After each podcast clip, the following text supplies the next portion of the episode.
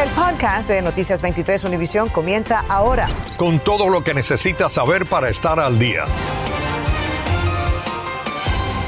¿Qué tal? Tengan todos muy buenas tardes. Les saludamos Ambrosio Hernández. Y Sandra Peebles. Una persona murió y otras seis se resultaron heridas luego de que una mujer de edad avanzada atropellara con su auto a los comensales de una terraza en South Beach. La policía está catalogando este hecho como un accidente. María Alesia Sosa está en el lugar y nos tiene las reacciones de los vecinos y también las autoridades. María Alesia. Hola, ¿qué tal? Muy buenas tardes. Efectivamente, y para que tengan una idea, este restaurante queda justo enfrente del mítico Joe's en Miami Beach. Aquí todavía se ven las marcas en la escena del carro de la conductora que sin quererlo atropelló a este comensal que se encontraba en este restaurante. También se ven las marcas en las matas y de alguna manera lo que frenó ese auto que finalmente terminó matando a una persona. Pudimos conversar hace solo minutos y están viendo en pantalla a esos heridos Vinieron aquí a recoger sus bicicletas después del accidente de ayer. Ellos nos mostraron sus heridas, los morados, y nos dijeron que la persona que falleció era un buen amigo de ellos, con el que iban a montar bicicleta todos los días y que lamentablemente este jueves ocurrió esta tragedia. Consternación en el barrio South of Fifth en Miami Beach, luego de que una persona muriera tras ser arrollada por una conductora de más de 70 años que aceleró en retroceso y arrolló a siete personas que comían en la acera del restaurante Call Me Gabby. La mujer que estuvo manejando se quedó en nuestra escena y ahora está eh, cooperando con nuestros investigadores. La, la información inicial indica que esto fue un accidente. Testigos lograron levantar el auto. Entre los heridos había un niño de tres años la policía informó que una persona murió en el hospital. Los vecinos nos dijeron que el fallecido era un hombre de 50 a 60 años. Tras la pandemia, se permitió que muchos negocios pusieran mesas junto a la calle, pero este accidente reabre el debate sobre la seguridad. En un recorrido por la zona pudimos ver que son varios los restaurantes que tienen mesas fuera y no tienen ningún tipo de protección en la calle. Por ejemplo, miren este. ¿Cree que la ciudad debería eliminar estas mesas tan pegadas a la calle o poner alguna protección? Capaz que una protección sí, pero no eliminarla, porque es muy lindo comer afuera. Sí, deben hacer como los uh, son de cemento. Um, es, la gente anda con mucha velocidad. Para el comisionado Alex Fernández es un caso aislado, pero reconoce que debe haber una respuesta de la ciudad. Quiero analizar a ver si existen algunos fondos de los bonos que se hayan dedicado para la instalación de barreras en las áreas peatonales, quizás se pueda utilizar para proteger algunas de estas áreas, pero la realidad es que tenemos demasiadas áreas al aire libre que tenemos que proteger y en pantalla están viendo precisamente el comunicado que pegó el restaurante en su puerta, se mantiene cerrado hasta el momento, dicen que están muy afectados y en shock por lo ocurrido la noche de ayer y están rezando por los familiares de esta víctima. También pudimos conversar con algunos testigos quienes nos dijeron que la persona, la conductora estaba en calma colaborando con la policía y esta investigación por supuesto continuará. Es la información que les tengo hasta el momento desde Miami Beach, María Alesia Sosa, Noticias 23, Univisión. El presidente de Ucrania denunció en una conferencia televisada que Rusia miente al decir que las cosas civiles no son su objetivo, porque no están distinguiendo en cuáles áreas operan. La capital Kiev esta mañana estuvo bajo bombardeos con misiles y uno de los cohetes se estrelló contra un edificio residencial. El presidente ucraniano dijo que no hay que esperar ayuda de fuerzas extranjeras porque han dejado a Ucrania defendiéndose sola. Pero ya en muchos hogares los más pequeños están empezando a hacer preguntas, preguntas que a lo mejor muchos padres no saben responder. Efectivamente, Sandra y nuestra colega María Fernanda López salió a investigar y ahora nos trae recomendaciones de los expertos para abordar esta dura realidad. Guerra una palabra corta, fuerte, pesada, compleja que ya genera ansiedad entre muchos niños a dos días de la invasión de Rusia a Ucrania. Cuando nuestros hijos nos hacen la pregunta en casa, mami, vamos a estar en guerra, mami, estamos en peligro. ¿Cómo responderles? Lo que yo recomendaría es que pregunten con otra pregunta.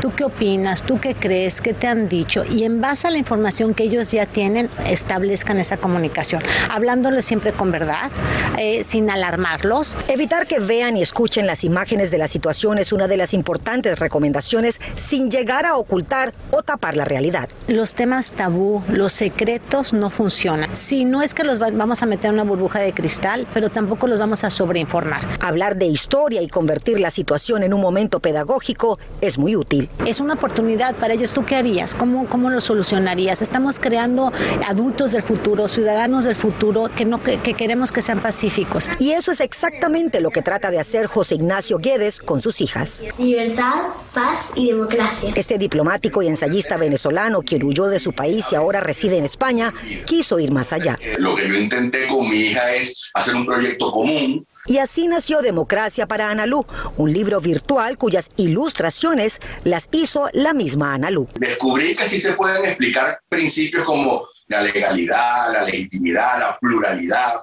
eh, bajo ejemplos muy comunes. La democracia es la suma de la legitimidad, legalidad. Se entiende que la libertad que tenemos no es, no es gratis, no es un derecho natural, sino que nos la hemos ganado con unos procesos históricos y que tenemos que cuidarla todos los días porque como venezolano te puedo decir se pierde, se pierde y después recuperarla es muy difícil. Tener empatía, es un momento también para establecer rituales espirituales, para acompañarse, orar por, por, el pueblo ucraniano. Mucho amor, tómense de las manos, abrácense, tóquense.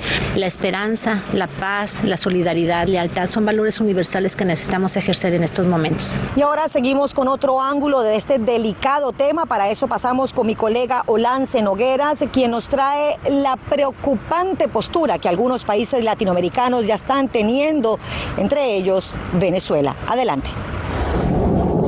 Mientras los tanques y aviones rusos están llevando la sangre y el horror a Ucrania, el gobierno de Nicolás Maduro se está jugando una osada carta política, económica y militar que podría dejarle beneficios económicos a corto plazo por el alza del precio de la energía, pero agudizar la crisis económica si Occidente reacciona militarmente y Rusia quedase aislada del sistema financiero internacional. Si fuera más o menos, él no tiene pie, lo que puede saber cuánto aire se le echa un caucho, porque de eso sí sabe. Pero ser de estadista no es, y él está ahí por conveniencia de tercero. El pasado martes, un empoderado y embravecido Nicolás Maduro respaldó al presidente Vladimir Putin y acusó a Estados Unidos y a la Organización del Tratado del Atlántico Norte, OTAN, de querer acabar por la vía militar con Rusia. Venezuela anuncia todo su respaldo al presidente Vladimir Putin en la defensa de la paz de Rusia lo que quiere es aprovecharse del conflicto para decir que tiene el apoyo de los rusos, pero yo creo que le ha salido muy mal la jugada. Primero porque el paquete de sanciones lo va a afectar directamente a él. Rusia e Irán han sido los arquitectos para evadir las sanciones que le ha impuesto a Venezuela. Ya Rusia no lo puede ayudar porque va a tener sanciones. Eso va a implicar que la supuesta construcción de bases y el apoyo que le han dado a Maduro para mantenerse en el poder se va a cortar por completo, con lo cual se debilita. Analistas coinciden que Rusia no tiene dinero para costear a largo plazo una intervención en Ucrania con 44 millones de personas y que es improbable que desde el punto punto de vista militar y geopolítico, pueda haber mayor presencia militar rusa en territorio venezolano. Lo que Maduro en un momento determinado pudo sentir como una fuerza, lo, ve como una debilidad. De hecho, las declaraciones del día de ayer, llamando al entendimiento a la diplomacia, demuestran que tuvo que retroceder o recular, porque básicamente esto puede tener consecuencias directas sobre él. Recordemos que la semana pasada el viceprimer ministro ruso Yuri Borisov visitó Venezuela, Nicaragua y Cuba, buscando reforzar las alianzas con estos tres países quebrados económicamente. Olance Nogueras en Noticias 23, Univisión. Estás escuchando el podcast de Noticias 23, Univisión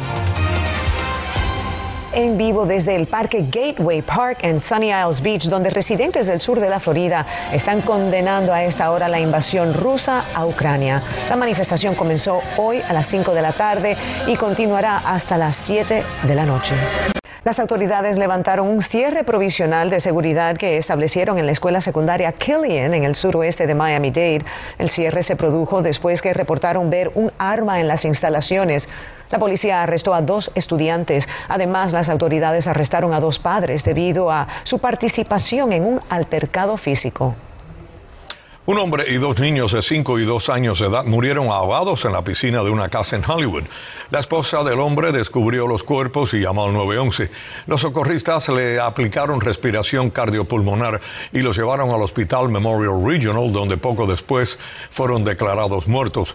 Todo ocurrió ayer en la tarde. Las autoridades están investigando las circunstancias de la tragedia y no creen que se trató de un hecho intencional. A partir de hoy, los lineamientos por la pandemia cambian en Miami-Dade. Según la alcaldesa, las condiciones están dadas para pasar de una crisis a una de seguridad. Además, las líneas de cruceros comenzaron a suavizar las reglas para los viajeros y los CDC anunciaron cambios en cuanto al uso de las mascarillas. Iván Taylor nos explica sobre estos cambios. Hoy estoy actualizando las medidas de seguridad por el COVID. La alcaldesa de Miami-Dade hizo el anuncio destacando que el nivel de positividad de casos de coronavirus en el condado está a un 5%, sustancial diferencia como estuvo meses atrás, a 35. ¿Qué significa esto? Ya no se exige el uso de máscaras en las instalaciones del condado de Miami-Dade las Cortes Condales, el Ayuntamiento de Miami-Dade y hasta las instalaciones de la Junta Escolar, entre otros. Según la edil, se trata del resultado de una serie de variantes. Tenemos la tasa de vacunación más alta del estado y por encima del promedio nacional. A propósito, más del 70% de los estadounidenses ya se podrá quitar las mascarillas en interiores, dependiendo de dónde viven. El de la Florida es una de las áreas que puede someterse al cambio. Todo esto de acuerdo con los nuevos lineamientos de los Centros de Control de Enfermedades. Este viernes, además, Royal Caribbean se convierte en la primera línea de cruceros que autoriza a sus pasajeros a no tener que usar mascarillas en áreas interiores de sus barcos. Estoy emocionada, dijo Debbie Wilson. Ella y su esposo viajaron desde Texas, reiteraron que ya se vacunaron y por ende cumplen con el requisito que establecen las líneas de crucero para pasajeros mayores de 5 años, estar vacunados. La empresa Carnival y Norwegian aplicarán la misma medida, pero a partir del primero de marzo. El jueves el gobernador Ron DeSantis pareció declararle la guerra a las autoridades federales en su nueva guía Buck the CDC, que significa revélate contra los CDC, empuja a los médicos a usar medicamentos fuera de etiqueta para tratar el virus. Lo que no cambia en todo el país y en el sur de la Florida es la exhortación a quien tenga los síntomas de COVID. La alcaldesa Levin Cava lo subraya. Seguiré recomendando que se queden en casa si están enfermos y le pediré a las empresas para que apoyen a sus trabajadores si se enferman. Dos detalles, los empleados que trabajan en estos edificios del condado tampoco tendrán que usar mascarillas, pero si usted tiene que ir a un edificio federal, ejemplo, inmigración, sí tendrá que usar mascarilla, al menos por ahora. Les informó Iván Taylor, Noticias 23, Univisión. Gracias, Iván. Bueno, y hasta último minuto, docenas de residentes de Miami suplicaron ante la comisión que no aprobaran los cambios propuestos en sus vecindarios. Y es que cada 10 años, con el aumento de la población, ciudades como Miami deben redistribuir las zonas de representación de sus residentes. Erika Carrillo nos cuenta qué significa todo esto. Eh, nos afectaría mucho estar en diferentes distritos por todo el tema político. Residentes de Coconut Grove y Brickell están molestos y frustrados ante lo que parece inevitable. Sus vecindarios serán divididos entre diferentes comisionados, tras las recientes cifras del censo que revelan un crecimiento de la población en Ciudad de Miami. Brickell será dividido en diferentes distritos, pero yo voy a cruzar la calle para ir de mi trabajo a Publix y yo voy a cambiar el distrito. Algunas calles de Coconut Grove pasarán del comisionado Ken Russell a Joe Carollo y otras al distrito de Manolo Reyes, quien asegura que esta no es la primera vez que un vecindario se divide. Y le quita este triangulito de aquí, de aquí de, de Coconut Grove, que son alrededor de 1.100 personas eh, residentes, y se lo, me lo incorpora al distrito mío. Y usted se preguntará en qué podría afectarle un cambio de distrito. Lo primero es en que podría tener un nuevo comisionado, nuevos fondos y, por ejemplo, si usted tiene quejas sobre la recogida de basura, eso se lo soluciona directamente a quien lo representa en su distrito. Y si sus calles y aceras necesitan reparaciones, será su comisionado del distrito quien le resuelva esos problemas. Y temas de alumbrado público, más policías y cuidado de los parques también podría cambiar. Aquí va Expresaron su temor a futuros cambios de zonificación y que terminen convirtiendo a Coconut Grove en otra área de edificios altos como Brickell. Pero vemos la comunidad junta, adentro está lleno, acá afuera pues hay, hay personas y bueno, esperamos que, que nos oigan. Ciudad de Miami se diseñó para tener cinco distritos con tres comisionados de habla hispana y por ley debe mantenerse otro que represente a la comunidad afroamericana y un quinto a la población angloamericana. Me siento horrible como se me anexaran por la fuerza igual que hicieron con los ucranianos. Todos los barrios están divididos. Por ejemplo, el barrio de Shenandoah, que es un barrio establecido hace mucho tiempo, está dividido parte eh, yo lo represento y parte lo representa el comisionado Carollo. Pero será difícil evitar esto porque hoy aprobaron el plan y en marzo comenzarán reuniones comunitarias para explicar los nuevos cambios distritales y de comisionados. Erika Carrillo, Noticias 23 Univisión. El presidente Joe Biden nominó hoy formalmente a la jueza Ketanji Brown Jackson para el Tribunal Supremo. De ser confirmada por el Senado, Brown Jackson se convertiría en la primera mujer afroamericana en el máximo tribunal del país. La jueza de 51 años nació en Washington, D.C., pero creció aquí en el sur de la Florida y estudió en la secundaria Miami Palmetto Senior High, donde se graduó en el año 1988. Y su señora madre fue administradora escolar y su padre un abogado que sirvió a la Junta Escolar de Miami-Dade. Bienvenidos a la información deportiva. El Miami Heat está de vuelta a la acción tras el descanso de mitad de temporada y lo hace en la carretera. El equipo viajó a Nueva York donde se enfrentará a los Knicks en el Madison Square Garden a las 7 y 30 de la tarde. Una buena noticia para Eric Spolstra es que el defensa Víctor Oladipo, quien había estado recuperándose de la operación en el cuádriceps de su pierna derecha tras la lesión sufrida en su cuarto juego con Miami el año pasado, viajó con el equipo a la Gran Manzana y aunque no se espera que entre al tabloncillo, el hecho de que estará sentado en la banca es una clara señal de que su regreso al juego está muy Y continuando con el baloncesto, el quinteto de la Escuela Preparatoria Jesuita de Belén culminó una exitosa temporada en la que llegó a los playoffs estatales, donde se enfrentó al Strand High School de Fort Lauderdale. Aunque cayeron en el partido, bajo la dirección de su coach Gastón Rodríguez, el equipo logró un excelente récord de 19 y 7 esta contienda 2021-2022, presentando un balance casi perfecto de 16 victorias y una sola derrota, jugando en su casa como anfitriones. Ernesto Clavelo Deportes 23.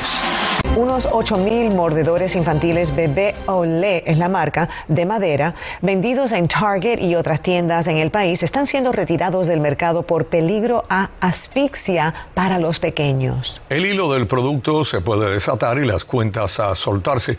Se recomienda llamar al fabricante para un reembolso. Acabas de escuchar el podcast de Noticias 23 Univisión. Puedes descubrir lo mejor de los podcasts de Univisión en la aplicación de Euforia o en univision.com diagonal podcasts.